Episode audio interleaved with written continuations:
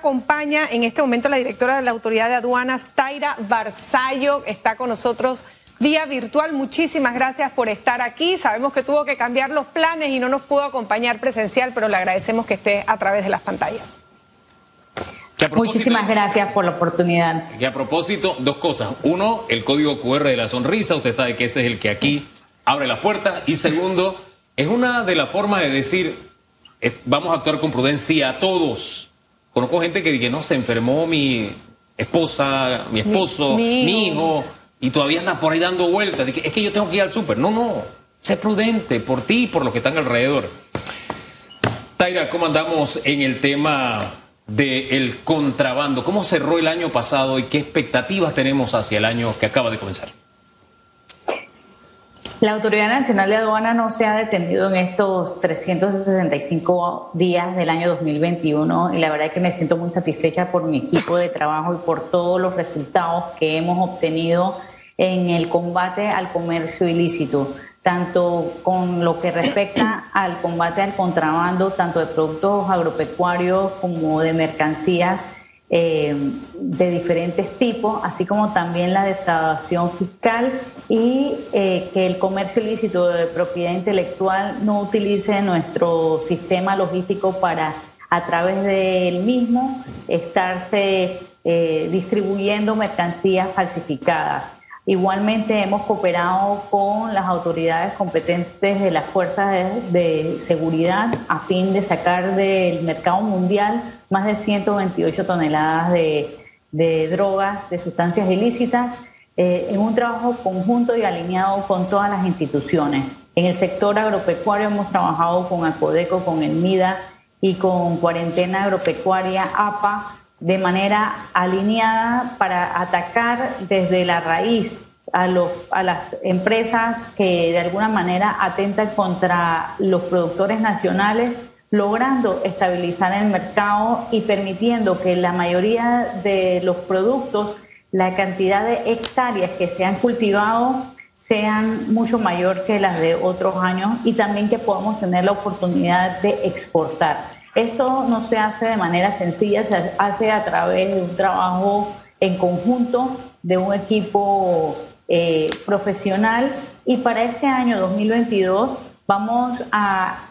realizar todo un proceso de inversiones en materia de tecnología que nos va a permitir ser mucho más eficientes y eficaces a la hora del combate del comercio ilícito, el contrabando y la defraudación fiscal. Directora, hablando un poquito también de lo que ha sido eh, producto de esta pandemia, el aumento de fletes, esto ha sido algo a nivel mundial. ¿Qué nos pudiera decir de lo que podemos esperar en los próximos meses? Eh, la pandemia hizo que las empresas y la industria se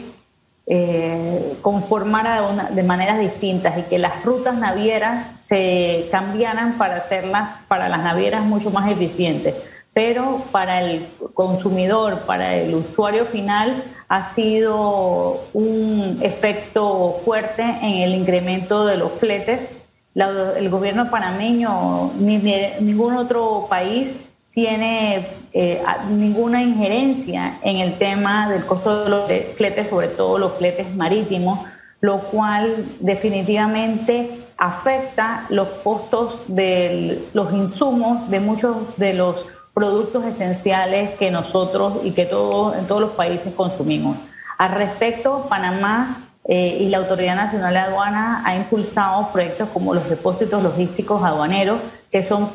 depósitos o regímenes fiscales aduaneros que permiten que la carga pueda establecerse o quedarse dentro de zonas primarias, entiéndase puertos y aeropuertos, y a través de esos depósitos logísticos poder consolidar, desconsolidar, etiquetar eh, y de alguna manera eh, modificar, pero no en su esencia, sino en cajeta, label, y, demás eh, características, mercancías y utilizar a Panamá como punto estratégico para la distribución a través de eso. Panamá tiene una ventaja eh, comparativa con respecto a los otros países en el sentido de que muchas navieras llegan a Panamá, tenemos cinco puertos, tenemos eh, dos océanos y tenemos un, tren que, eh, transísmico que nos permite la movilización de más de 8 millones de contenedores que se movieron el año pasado como transbordo, lo que significa que a pesar del problema que tiene el aumento de los fletes, nosotros por lo menos tenemos la capacidad de recibir una gran cantidad de rutas navieras por nuestra posición geográfica y nuestra logística que otros países no tienen y que nosotros como panameños, ante la crisis que existe en ese sentido, tenemos que aprovechar y utilizar a Panamá como lugar de destino para a, través de Panamá distribuir mercancías, por ejemplo, para Centroamérica por vía terrestre. Justamente lo que estábamos, sí o no hubo, conversando hace pocos minutos con, con, el viceministro de Comercio Exterior de las ventajas competitivas que tiene Panamá y sobre todo a nivel logística. Yo quería hacerle una última pregunta y, y dejo también a mi compañero Hugo. Em, cuando uno va a hacer una importación en Panamá, uno tiene, como dice, una partida de importación. Hay algunas partidas que tienen exoneración de arancel por ser parte del TLC, otras tienen exoneración de, arancel y de ITBMS, otras uno, otras el otro. ¿Cómo podemos evitar que empresarios a través de sus corredores de aduana eh, metan en una partida eh, de importación con condiciones que no son exactamente esas? Eso les provoca también tener una ventaja competitiva a la hora de importar versus su competidor.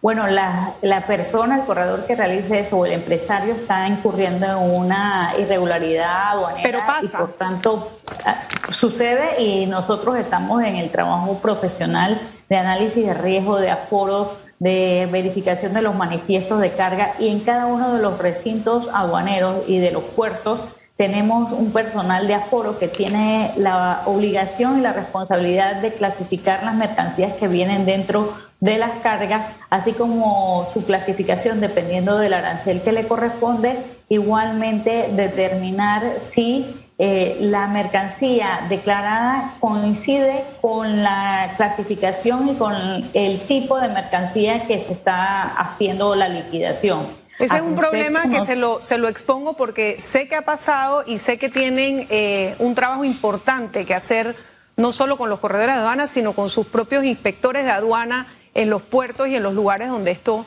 puede ocurrir y de hecho ha ocurrido. Estamos haciendo un trabajo en este año 2022 para reforzar el tema de anticorrupción y el tema de integridad a través de todos nuestros funcionarios pero igualmente también motivamos a todas las personas que tengan conocimiento de este tipo de irregularidades que hagan las denuncias porque nosotros tenemos la potestad de hacer auditorías posteriores haciendo una revisión del inventario de las mercancías de las empresas y verificando si en realidad las mercancías liquidadas coinciden con las mercancías. Nosotros tenemos sendos eh, procesos que se le han abierto a una serie de empresas por la, por la manifestación y liquidación irregular de mercancías y esto conlleva un proceso que en el caso de el ser la, el, el monto defraudado mayor de 500 mil dólares han sido remitidos al Ministerio Público. En el año pasado se remitieron más de 22 eh, casos al Ministerio Público por contrabando y defraudación fiscal. Y tenemos que también entender que estos delitos, que son delitos, pueden ser delitos precedentes para el blanqueo de capitales, que cuando estas personas o estas empresas eh, tratan, pretenden de evitar que el pago de los aranceles o de los impuestos de ITBMS, esto le conllevaría un proceso o un posible proceso en el caso de, eh, de, descubrirse que hay una organización criminal y que existe una tipología de blanqueo de capitales a que se abra un expediente por el blanqueo de capitales. Sí, eso, eso en el área penal, pero tengo entendido que en el área administrativa incluso pueden llegar a perder la licencia 22 casos no son pocos casos, pero en la parte administrativa, ¿cuántos corredores han sido sancionados por la autoridad? Nosotros tenemos varios casos que se han sancionado y que se pueden perder la idoneidad para el ejercicio de la corretaje de aduana, así como también pueden ser penalizados eh, por la vía penal al falsificar documentos, al realizar eh, defraudación fiscal ya sea como colaborador del delito o como, eh, como ya directamente parte del mismo. Estamos hablando de que estamos haciendo unas investigaciones a varios corredores por el tema de la subvaloración de productos como vehículos, en donde muchos vehículos importados los subvaloran y cuando hacemos todo el análisis y la documentación y solicitamos a los países extranjeros la información sobre lo que se registró en valor de exportación no coincide con los valores presentados con la importación, eh, tenemos los elementos probatorios suficientes para, primero, hacer el alcance y que los beneficiarios finales, que son los dueños de los vehículos, paguen los impuestos correspondientes y las personas que de alguna manera hayan falsificado, modificado o haberse utilizado como medio para eh, estos trámites irregulares sean sancionados tanto administrativos como penal aduanero. Recuerde que la Autoridad Nacional de Aduana tiene la competencia penal aduanera. Eh, somos igual que, que un sistema judicial, tenemos un sistema de instrucción sumarial como el Ministerio Público y tenemos un órgano jurisdiccional como, la, como el órgano judicial dentro de la parte especial, especial aduanera y se establecen penas que van desde tres veces el valor de la mercancía y del impuesto dejado de pagar hasta cinco veces, así como también penas que pueden llegar hasta un año de prisión o conmutables al mismo. Ahora, hilo mi siguiente pregunta a la primera que le hice, el tema del contrabando. Si tuviéramos que hacer el, no sé, el hit parade el top five de, de la mercancía, de, la mercancía decomisada eh, el año que acaba de terminar, estamos hablando, de qué estamos hablando específicamente? tabaco. El cigarrillo es uno de los rubros y de las de los eh, mercancías sensitivas que eh, más eh, hemos incautado en una gran cantidad, millones de dólares en, en, cigarrillos de contrabando. Este es un problema que ha sido ha venido creciendo nuestras incautaciones, lo que demuestra la eficacia que tenemos en la fiscalización y la trazabilidad de este tipo de mercancías pero también tenemos grandes retos. Eh, para el año 2022 estamos instalando en estos momentos tres nuevos escáneres, uno en Divisa, Guabalá y Tocumen Carga, que son con una alianza con el Ministerio de Seguridad. Eh, han sido donados tres escáneres de, el, por el gobierno de los Estados Unidos que los teníamos en los puertos. Cada uno de los puertos más grandes del país, seis puertos están eh, con un acuerdo con la Autoridad Nacional de Aduanas adquiriendo nuevos equipos, así como también tenemos un plan de un centro de monitoreo que nos va a permitir a través del análisis de las imágenes y de la revisión no intrusiva de, estos, eh, de estas cargas poder verificar el contenido y evitar así eh, una vez se haya perfilado y analizado los diferentes transportes de carga, poder identificar cuando tenemos algún tipo de sospecha y si hay sospecha y se cumplen, poder impedir que nuestro territorio se utilice para el contrabando de cigarrillos, sustancias ilícitas y demás mercancías. Oiga, lo del escáner ahí en Guabalá es por la mercancía que Chiriquí exporta a Panamá, supongo, ¿no? Es broma. Es broma, es broma. Este, pero aparte de tabaco, en ese top 5 que le pedimos, ¿cuál sería el segundo rubro? Propiedad intelectual. Eh, las mercancías de propiedad intelectual las vemos eh, desde, la, desde Tocumen Carga a través de, del manejo aéreo y también las vemos, por ejemplo, en Paso Canoas, en el área fronteriza y, por supuesto, eh, contenerizadas. En el caso de eh, los casos de falsificación contenerizada, Panamá tiene la, potestad y la facultad de, en caso de un análisis de riesgo, inclusive cuando la mercancía no viene dirigida hacia Panamá, poder hacer la revisión. Y en el caso de que las marcas quieran oponerse y quieran participar del proceso, entonces se remite a las fiscalías de propiedad intelectual, quienes son las encargadas de hacer las investigaciones. La Autoridad Nacional de Aduanas participa como primer interviniente, eh, procurando el cumplimiento de todas las normas y dando una cadena de custodia de las mercancías para que así eh, eh, ni en Panamá ni en otras partes del mundo pueda utilizarse mercancía falsificada y que estén violando los derechos de los, de los, dueños de las marcas. Directora, y un poquito siguiendo el hit parade de Hugo en este viernes, ya sabemos un poco los, rubros que son, digamos, que predominan en la lista. ¿cuáles serían los puntos del país donde están ocurriendo más este tipo de cosas? ¿Es por puerto? ¿Es en la frontera con Costa Rica? Eh, cuéntenos un poquito dónde hay que poner más el radar eh, para que esto se deje de pasar.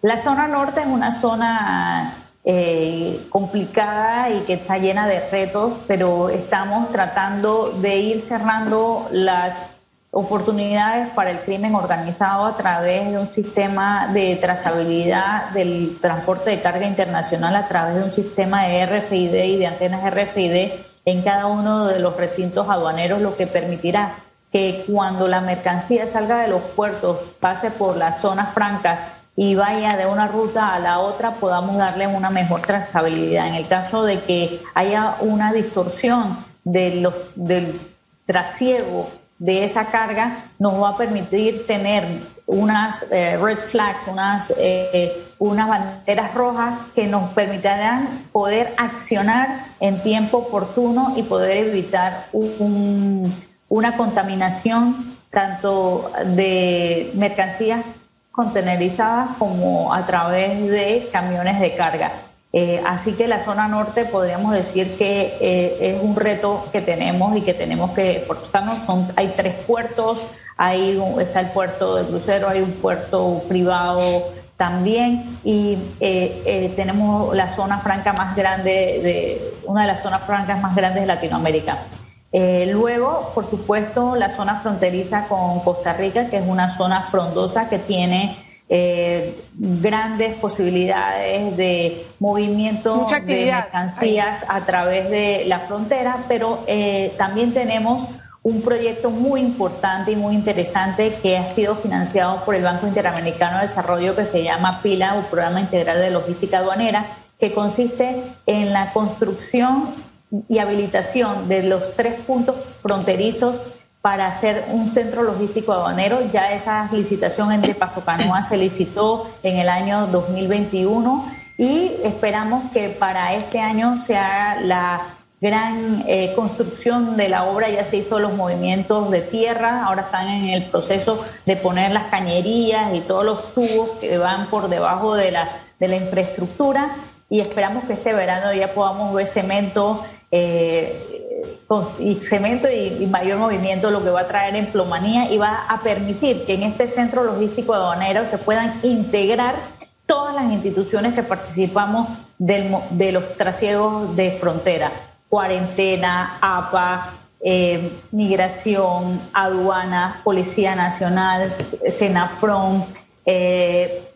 todas las instituciones que tenemos que ver como órganos anuentes las mercancías que entran y salen del territorio. También se licitó en Río Sereno el puesto de descanso, porque en el caso de Río Sereno, el puesto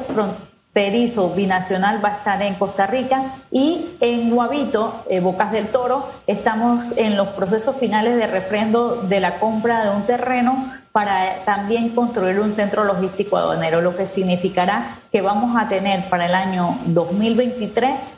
toda una infraestructura de primer mundo con tecnología y con capacidades para disminuir los tiempos de despacho que son importantes. En, en todo lo que es el proceso logístico, los tiempos es dinero y en la medida que reduzcamos los tiempos de despacho y de trasiego, de esa misma medida el usuario final o el beneficiario y consumidor van a tener unos productos mucho más económicos. Entonces, todo ese proyecto eh, conlleva una inversión por el préstamo por el orden de 75 millones de dólares y tanto el año 2022 como el año 2023 son los años pico en el que se desembolsarán en la medida en que las empresas cumplan con sus cronogramas el pago de estas, de estas obras que se están realizando en todo lo que es el cordón fronterizo para modernizarlos y mejorarlos.